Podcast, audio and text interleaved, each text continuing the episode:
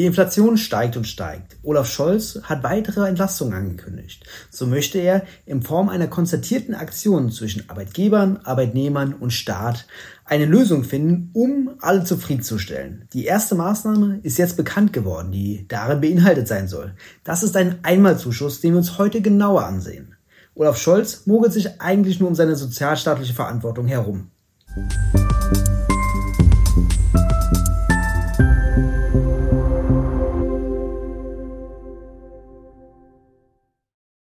Und damit hallo und herzlich willkommen zu den Wirtschaftsfragen. Mein Name ist Lukas Scholle und heute sehen wir uns an, was sich hinter diesem Einmalzuschuss verbirgt. Was die einzelnen äh, Bundestagsfraktionen dazu sagen, sowohl die CDU-Fraktion, die SPD als auch die FDP und welche Kritik möglicherweise es darüber hinaus gibt, die hier noch gar nicht geäußert wird. Dazu sehen wir uns einen kleinen Ausschnitt des Mittagsmagazins an und werden mal sehen, was die einzelnen Fraktionen so zu sagen haben. Schauen wir mal rein. Haarschnitt ist Strom, Benzin, Obst, Gemüse, alles teurer. Um das abzufedern, hat der Bundeskanzler am Wochenende einen Vorschlag gemacht, der für Diskussionen sorgt. Nicht dauerhaft steigende Löhne, aber eine steuerfreie Einmalzahlung der Unternehmen an ihre Beschäftigten. Die Berliner Tafel. Mehr und mehr Menschen stehen hier täglich Schlange. Die Lebensmittel reichen bei weitem nicht für alle. Inflation und Energiepreise machen sich besonders bei den Einkommensschwachen bemerkbar. Der Kanzler schlägt am Wochenende per Zeitungsinterview einen Brutto für Nettoplan vor. Beschäftigte sollen eine steuerfreie Einmalzahlung bekommen. Seine Parteifreunde unterstützen das Ziel des Vorschlags. Druck rauszunehmen aus dem Inflationskessel und natürlich aus dem Preiskessel, auch bei Arbeitnehmerinnen und Arbeitnehmern, ist eine gute Sache, wenn wir jetzt mit einer Einmalzahlung plus der Steuerfreistellung durch den Staat hier abfedern, diese hohen Preise, und es eben nicht zu einer immer wieder befürchteten Lohnpreisspirale kommt. Finanzminister also da würde ich erstmal mitgehen mit der Analyse, dass es auf jeden Fall weitere Entlastungen braucht und dass äh, der Staat hier ähm, entlasten soll oder in dem Maße unterstützen soll, dass ähm, die Lohnforderungen nicht allzu hoch werden ähm, und die goldene Regel so doll übersteigen, um die Inflation komplett auszugleichen. Die Frage ist aber grundsätzlicher, ob das jetzt eine sozialpolitisch sinnvolle Maßnahme ist. Aus meiner Sicht ist es auch zweifelhaft, weil erstens bekommen das jetzt nicht die Leute, die äh, bei den bisherigen Entlassungen durchgefallen sind, also Rentner zum Beispiel oder Studis, die bekommen das in den meisten Fällen wahrscheinlich nicht, äh, wenn sie jetzt nicht äh, Beschäftigte sind. Das bedeutet, für die wird weiter nichts getan. Also da bräuchte es richtige Entlassung. Zweitens ist das natürlich ähm, auf der Tarifbindung basierend. Das bedeutet, das sind nicht mal alle, alle, alle Arbeitnehmer äh, und er, ich glaube, nur 43 Prozent, wenn ich die Zahl richtig im Kopf habe. Das bedeutet, es ist schon mal die Sicherheit, dass dieser Bonus ausgezahlt wird, ist nur für relativ wenige Menschen und darüber hinaus für die restlichen halt dann auf ähm, den Goodwill der Arbeitgeber angewiesen. Also auch dahingehend schwierig.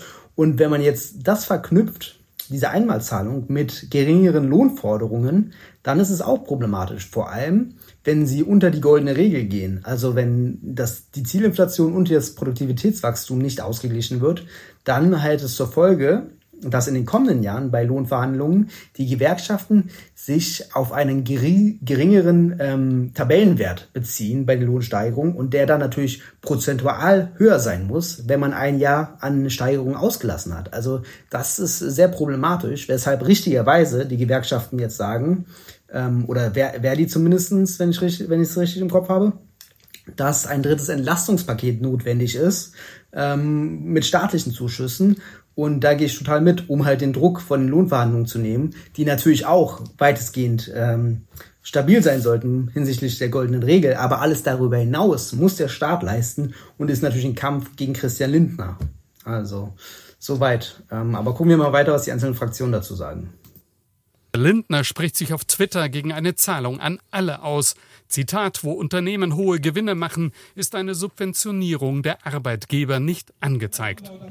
Ein weiteres Detail des Vorschlags, Einmalzahlung, dafür sollen sich die Gewerkschaften bei den nächsten Lohnrunden zurückhalten. Die Verbände lehnen den Vorschlag daher ab, das sei ein Eingriff in die Tarifautonomie. Die CDU sieht das genauso. Die Einmalzahlung ist ja deswegen problematisch, weil sie vorgeschlagen wurde mit einem Lohnverzicht. Und da kann ich mir gar nicht vorstellen, wie hoch eine Einmalzahlung eines Arbeitgebers sein sollte, dass es ausgleicht, dass ich dafür auf eine Lohnerhöhung verzichte. Aber dieser Teil gehört wirklich in die Tarifautonomie. Am 4. Juli will die Bundesregierung. Äh, ist natürlich ein bisschen scheinheilig zu sagen, dass es sich, dass das in die Tarifautonomie gehört, ähm, weil das natürlich auch von Arbeitgeberseite ähm, gerne gemacht wird, um quasi politische Unterstützung zu verhindern. Ähm, jetzt berufen sich zwar beide Seiten darauf, aber grundsätzlich finde ich das schon schwierig, wenn äh, die Politik auf Seite der Arbeitnehmer wäre, sich dann auf diesen Punkt zu beziehen. Aber gut, mal gucken, was hier noch kommt mit Arbeitgebern und Gewerkschaften endgültig über Maßnahmen zur Inflationsbekämpfung beraten. Christian Dörr ist Fraktionsvorsitzender der FDP im Bundestag. Ich grüße Sie. Grüße Sie, Frau Reichenbach. Herr Dörr, eine steuerfreie Einmalzahlung sollen Unternehmen ihren Mitarbeitern zahlen. Wie begeistert sind Sie vom Vorschlag des Kanzlers? Ja, also ich bin äh, im ersten Schritt noch nicht ganz begeistert. Richtig ist, dass es auch um steuerliche Entlastung gehen muss. Wir haben ja einiges getan. Sie kennen die zwei Entlastungspakete, da ist noch nicht alles angekommen. Glücklicherweise merken wir übrigens, dass der Tankrabatt funktioniert im Vergleich zum europäischen Ausland. Das waren ja die kurzfristigen Maßnahmen. Jetzt geht es um die Frage, was wir längerfristig machen. Da stehen jetzt auch die ähm, Tarifverhandlungen natürlich an. Die werden begleitet. Sicherlich auch von der Politik, darf Politik aber natürlich nicht eingreifen. Und der Kanzler hat jetzt vorgeschlagen, eine Einmalzahlung steuerfrei zu stellen. Ähm, ich sage, vielleicht sollten wir darüber nachdenken, äh, dauerhaft äh, Dinge steuerlich zu reduzieren. Denn die kalte Progression, das heißt, dass Menschen mehr Steuern zahlen, obwohl sie gar nicht real mehr haben, nur wegen der Inflation mehr Steuern zahlen, die wirkt dauerhaft. Das heißt, dauerhaft werden Menschen belastet. Deswegen würde ich sagen, lass uns lieber darum kümmern, dass diese dauerhafte Belastung beseitigt wird, Aber denn das Nachfrage. geht deutlich über eine Einmalzahlung hinaus ist natürlich problematisch, die kalte, kalte, Progression abzuschaffen, vor allem im Kontrast zu denen, äh, zu dem Einmalzuschuss, weil es ja jetzt so ist, dass alle den absolut gleichen Betrag bekommen. Gemessen am Einkommen ist es abnehmend. Das heißt, kleine Einkommen profitieren von den 500 Euro, wenn man 2000 brutto hat, deutlich höher, als wenn man eine Milliarde, eine, eine Million brutto hat. Ähm, wenn man jetzt allerdings die kalte Progression abflacht, dann ist dieser ähm, ist der absolute, die absolute Entlastung höher, weil natürlich die reichen oder die einkommensstarken äh, Menschen einen höheren Einkommensteuersatz zahlen. Und äh, je nach Ausgestaltung der Abschaffung der kalten Progression kann man sagen, dass die Spitzenverdiener am stärksten entlastet werden. Absolut. Was dazu führt, dass auch relativ ähm, die Spaltung ähm, zwischen der relativen Entlastung bei den kleinen Einkommen und bei den hohen Einkommen niedriger ist. Also eine Pauschale ist auf jeden Fall gerechter.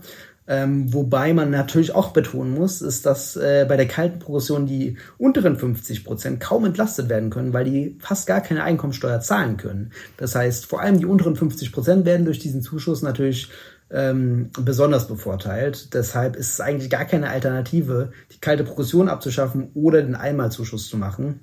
Ähm, aber das ist natürlich das äh, Wahlversprechen von der FDP, die kalte Progression abzuschaffen und den oberen 10%, den oberen 5%, den oberen 1% da Steuergeschenke zu machen.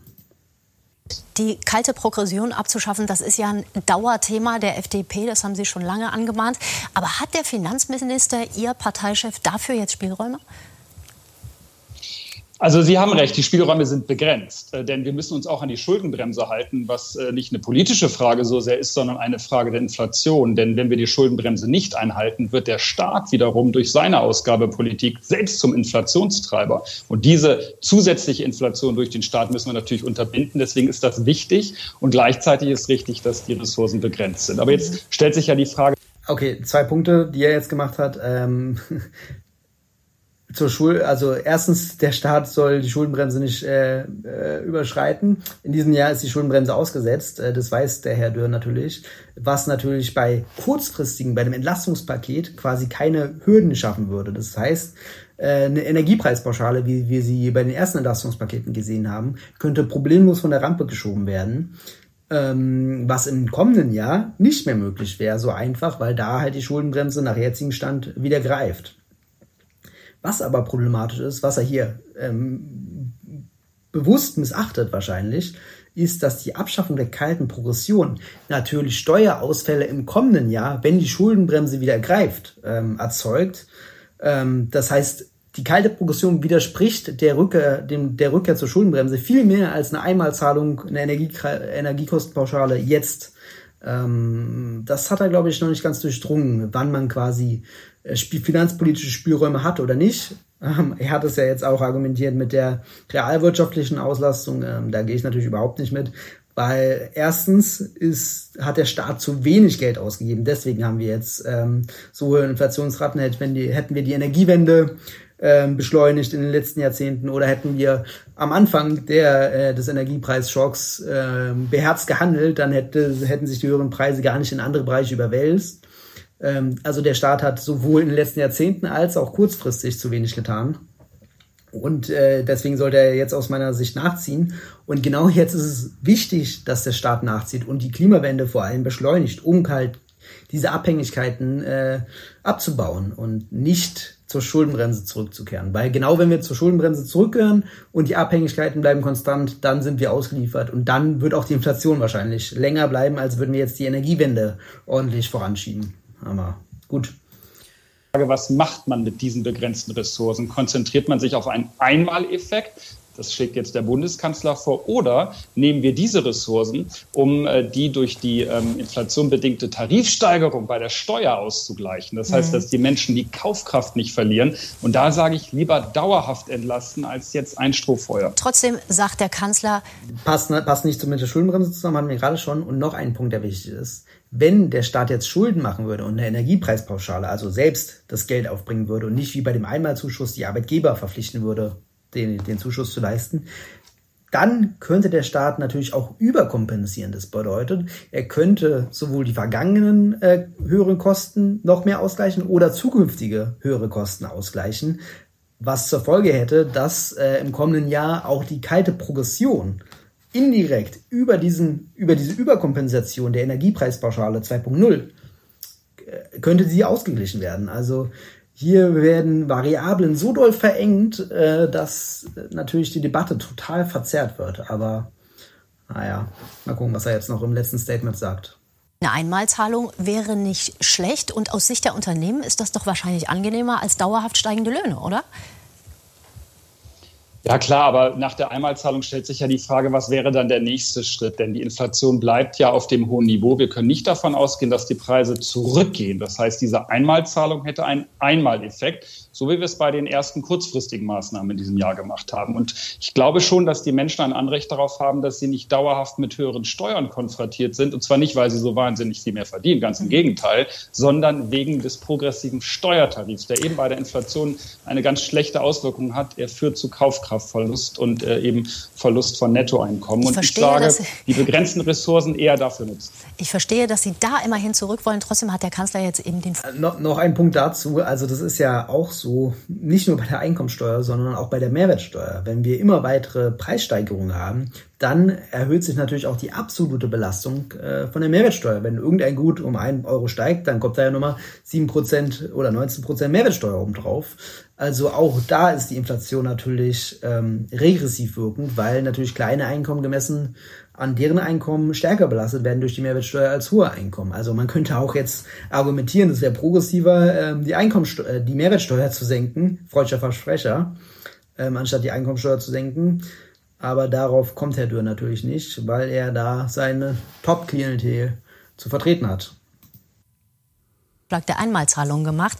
Ähm, was sagt die FDP? Wie hoch müsste denn so eine Einmalzahlung sein, damit das bei Beschäftigten ankommt?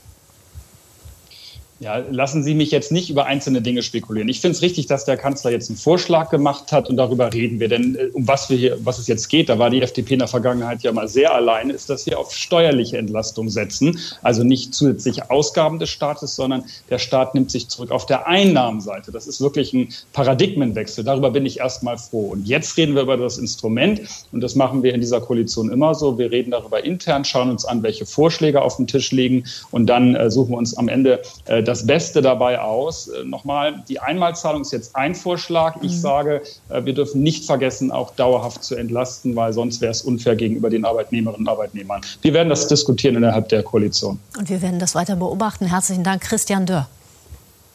Ich danke Ihnen.